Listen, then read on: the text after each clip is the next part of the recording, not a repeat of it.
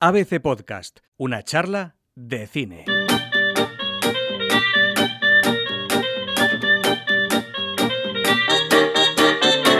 Después del especial de una charla de cine en el que analizamos las nominadas a los próximos premios Goya, Fernando Muñoz, ¿qué tal? Bienvenido. ¿Qué tal, Diego? Esta semana la cartelera llega con un toque bastante internacional. Así que si te parece, vamos a hablar de cine. Vamos allá. Pearl Harbor es el mayor error estratégico de nuestra historia.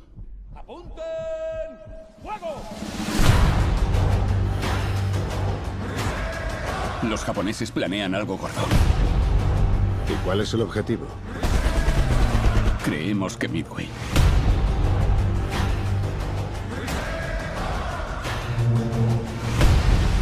Washington no está de acuerdo. Washington se equivoca. Midway, dirigida por Roland Emmerich con Ed Skrein, Woody Harrelson y Patrick Wilson.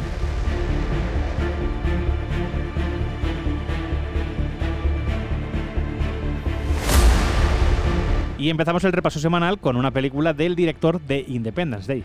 Y del Patriota y de Stargate y de 2012, así que sabemos Ay, a lo que vamos. Sí, sí, o sea, es un director de puro entretenimiento, de historias más o menos complicadas o complejas, pero bueno, que la gente se lo va a pasar bien o por lo menos va a tener esa sensación de entretenerse en el cine.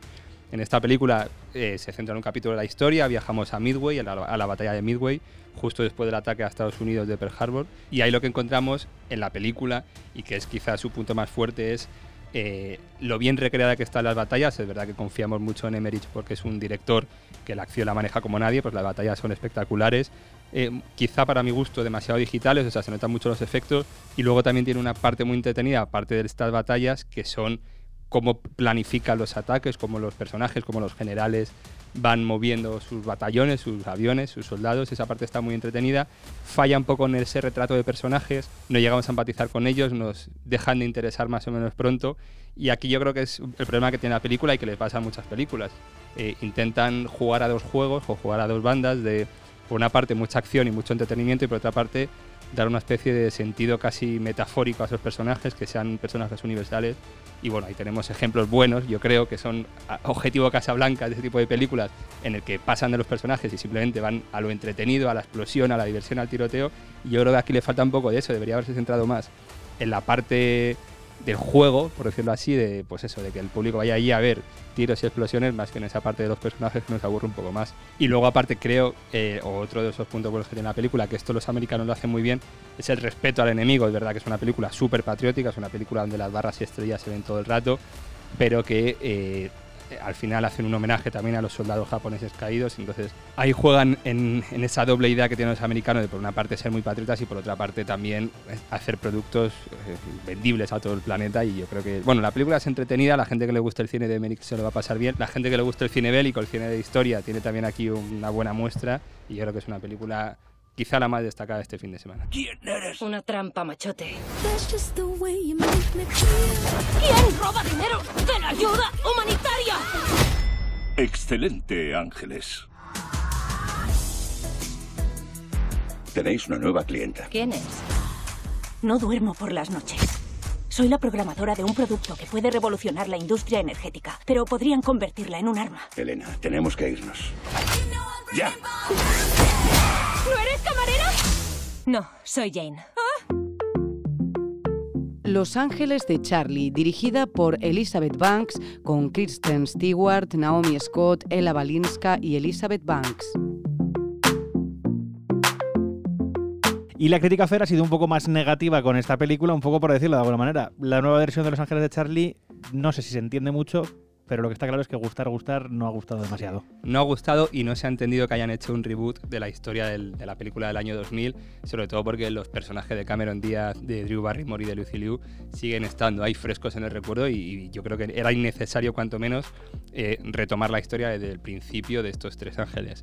Eh, bueno, estos tres ángeles que son Kristen Stewart, Naomi Scott y Ella Balinska, eh, que encima tampoco es que tengan una gran química entre ellas y aparte que los personajes a los que vimos la película original tampoco, son demasiado diferentes en algunos sentidos, sobre todo el personaje de Kristen Stewart que juega con este rollo casi antisistema, una cosa un poco rara, no, no encaja muy bien con la historia o, o como fueron estos ángeles originales, o al menos lo del año 2000, ya no lo de la serie de los años 80. Y bueno, la película es lo que todo el mundo eh, puede esperar. Eh, giro de guion, una trama de mafia, una trama de intriga, la sociedad secreta.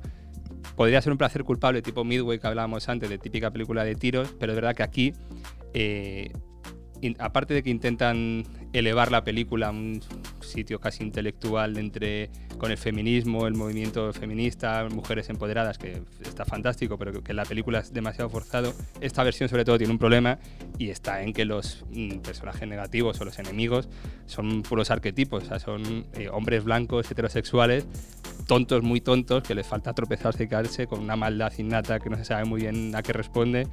Y por ahí pierde un poco la gracia porque en esta época en la que las series y las grandes películas juegan a que no hay buenos ni malos, no hay personajes arquetípicos, todos se mueven en unos grises. Aquí vemos una película donde los ángeles son buenísimos y los malos son los más tontos del planeta, entonces queda un poco raro. Así que nada, bueno, yo creo que seguramente haga una muy buena taquilla, la gente que la vaya a ver le gustará. También es una película entretenida, o sea que al final la vas a ver y pese al discurso más o menos forzado del feminismo, que está muy bien, la película acaba, bueno, se pasa, se ve y hasta no pasa a la historia, pero bueno, una hora y media más o menos entretenido con esta historia. Hopes can't resign. If you do this, you will damage the papacy forever. I can no longer sit on the chair of St. Peter. You're mistaken. You are. Silence! I cannot play this role anymore.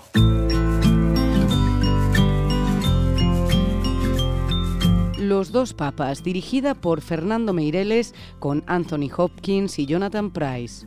Y si en enero Fer, HBO trae The New Pope con Sorrentino, se adelanta Netflix con los dos papas. Es verdad que estos no son ficticios y que está basado en una historia real. Está basado en la renuncia de Benedicto, en el momento en el que Benedicto XVI decide renunciar al papado y justo el encuentro que tiene antes con Jorge Bergoglio, que después sería el Papa Francisco, y lo que ocurre ahí lo dirige Meirelles, que es el director brasileño de El jardinero fiel y de Ciudad de Dios, es decir, mucha calidad detrás de todo esto y aparte mucho dinero de Netflix y sobre todo y lo mejor de la película, dos actores en estado de gracia impresionantes en uno de los mejores duelos interpretativos del año, Anthony Hopkins y Jonathan Price, uno eh, Hopkins haciendo de Benedicto y Price de- del Papa Francisco. Y encima aparte de que bueno del riesgo de dar vida a unos personajes reales que todos conocemos aparte del parecido que logran es sobre todo los gestos la manera que tienen y luego es impresionante verlos hablar un montón de idiomas pasar del latín al español del español al alemán del, del alemán por supuesto al italiano y al inglés. Es alucinante el trabajo que hacen ellos dos. Y luego es verdad que la película cae en algunos clichés, sobre todo por parte de Benedicto XVI, que le ponen pues como una especie de malo, no diríamos malo, pero sí que, bueno, como el personaje malo, al final tiene que haber uno bueno y uno malo en la película y ponen... El oscuro, ¿no? Sí, pero un poco raro también porque lo dibujan como, bueno, como mm, derrotado por la curia vaticana, como que intenta deshacerse de ella, no puede, como al mismo tiempo muy duro con Bergoglio, pero luego acaba ablandándose. Es verdad, eso sí, que lo mejor que tiene la película también, entre todas las cosas algunas que ya hemos dicho antes, es el arco de los dos personajes, cómo evolucionan, cómo van cambiando. Y luego también hay una parte muy interesante, que es una película que el propio Vaticano ha bendecido y, ha dado permiso para rodar. eh, no quitan o no ocultan ninguna de las partes oscuras del pasado de, los, dos, papas, nunca mejor dicho. Tanto la colaboración o bueno, la cercanía de Francisco, de Jorge Bergoglio en aquel momento, con la dictadura de Videla y los primeros años de Benedicto XVI en aquella Alemania nazi. Es verdad que revistas como Alfa y Omega han criticado el retrato que hace Benedicto XVI, pero yo creo que la película, a diferencia de lo que nos tiene acostumbrado Hollywood, sobre todo cuando habla de, cristianismo, perdón, de catolicismo, no tiene ningún tufo anticatólico, yo creo que no va por ahí, incluso en algún momento es más pro-católica, yo creo, más pro-iglesia casi, y porque el retrato que hace de ellos dos acaba siendo muy humano, muy, muy realista, muy, muy sano incluso, y al final, el final de la película, que evidentemente no es ningún spoiler, que es la elección de Francisco como sucesor, yo creo que es muy emocionante para cualquier católico y creo que la película es una de las, sobre todo por las interpretaciones de ellos dos, es una de las películas a tener muy en cuenta este año, aunque es verdad que siendo una producción de Netflix ha quedado a la sombra de otras grandes producciones de Netflix de las que ya hemos hablado aquí, como El Irlandés y como Historia de un matrimonio.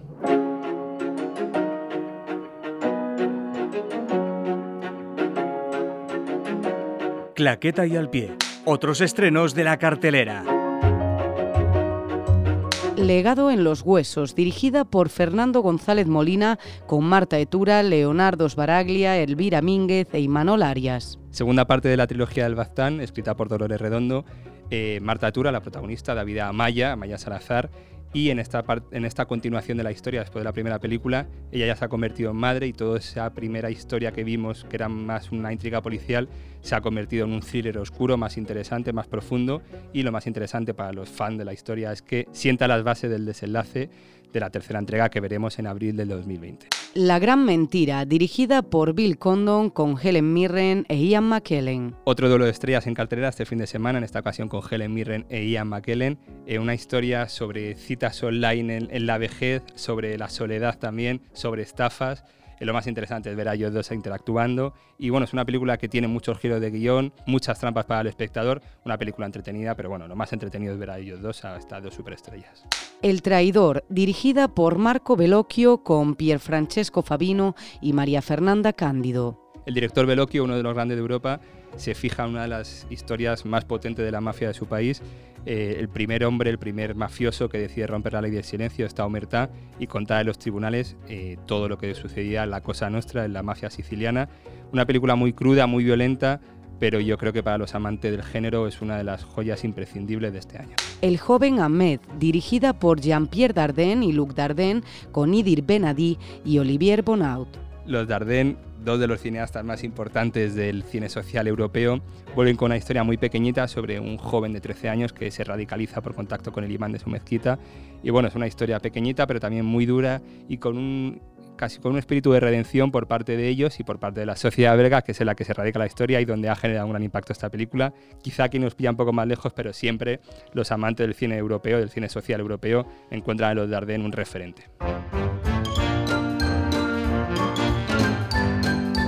Top 5 de ABC Play. Y nos vamos, a ver con ese top 5 de ABC Play en quinta posición. Sabes que no somos muy defensores de Netflix aquí o de lo que hace Netflix con sus películas, pero bueno, es impepinable que Los Dos Papas están en el top 5 de esta semana. Yo creo que es una película imprescindible para los, la gente que le gusta el cine, los amantes del cine, que tienen que ver cómo Anthony Hopkins y Jonathan Price se dan de leches, casi por decirlo así, en pantalla. En verdad que no va a ser la única de Netflix. En cuarta posición.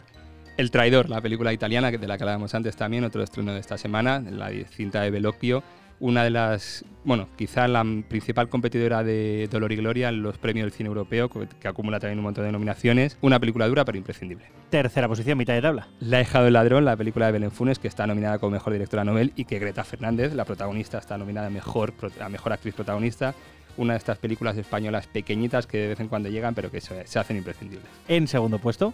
Eh, la hemos dejado al segundo puesto porque, aunque el Joker es una de las grandes del año y una de nuestras favoritas, en taquilla ya después de tantas semanas se está deshaciendo, pero bueno, el trabajo de Joaquín Phoenix sigue siendo impresionante y ahí está en el número 2. Y en primer puesto. Don Martin Scorsese, quedan muy poquitos sitios donde poder ver la película, ya eran pocos, pero quedan todavía menos, pero bueno, mientras esté en cartelera, yo creo que es una de las grandes del año y mientras se pueda ver en los cines, estará en nuestro top 1.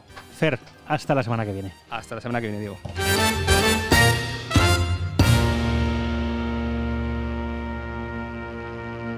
Una charla de cine. Un podcast de ABC con Fernando Muñoz, Andrea Carrasco y Diego Moreno.